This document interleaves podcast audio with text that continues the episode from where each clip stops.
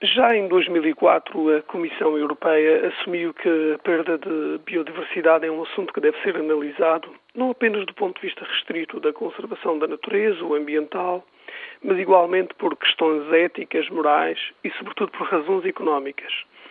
A biodiversidade foi assim reconhecida pelas suas múltiplas valências e implicações inerentes à sua gestão, as quais importa considerar e integrar no quadro que dará expressão à política comunitária dos próximos tempos.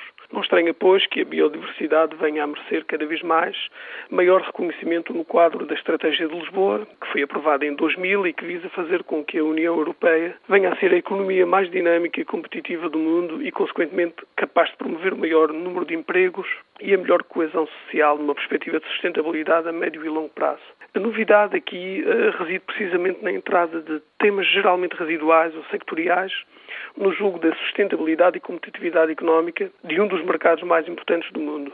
Que a conservação da natureza e a biodiversidade encerram valores não será novidade, já que o peso desses valores seja de tal forma considerado justificação para a sua entrada na equação do desenvolvimento económico, merece realce. Que valores encerra então a biodiversidade? Tradicionalmente, a resposta, mesmo que vaga, encontra-se na clássica abordagem sobre os bens e serviços fornecidos pela diversidade biológica. Inclui-se na lista de bens a utilização direta ou indireta da biodiversidade enquanto recurso, alimentação, agricultura, pescas, farmacêutica, biotecnologia e nos serviços as funções disponibilizadas pelos complexos ecossistemas que nos oferecem desde as paisagens até à modelação topográfica, depuração dos ambientes naturais, a regulação atmosférica e hidrológica e tudo mais que depende direto ou indiretamente da composição, estrutura e funcionalidade dos ecossistemas naturais. Mas tudo isto é muito complicado de medir em termos quantitativos, salvo raríssimas exceções, geralmente nos domínios primários, como as pescas ou a agricultura. Menos mensurável, apesar de perfeitamente perceptível, será já o valor da biodiversidade no domínio do turismo, na formação dos solos ou ainda no que diz respeito aos ciclos de nutrientes.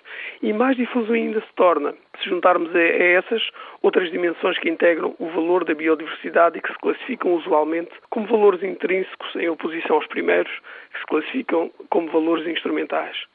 É inquestionável, então, a entrada da biodiversidade na agenda política, sendo cada vez mais crescente a preocupação de cientistas e decisores com a acelerada perda da diversidade genética das espécies ou dos ecossistemas.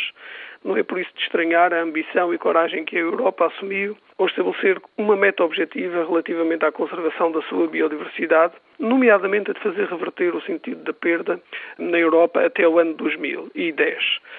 Ora, aí está uma meta objetiva de curto prazo. Certamente que tais objetivos não terão sido definidos de ânimo leve, pelo que concluímos, a biodiversidade viu reconhecido o seu valor. E sendo uma meta de curtíssimo prazo, não falta então muito para que se possa avaliar o sucesso das ações que os Estados e os cidadãos meteram em marcha, face a tão importante objetivo comum. Que ações são essas? Perguntarão desde logo os portugueses motivados e interessados em participar.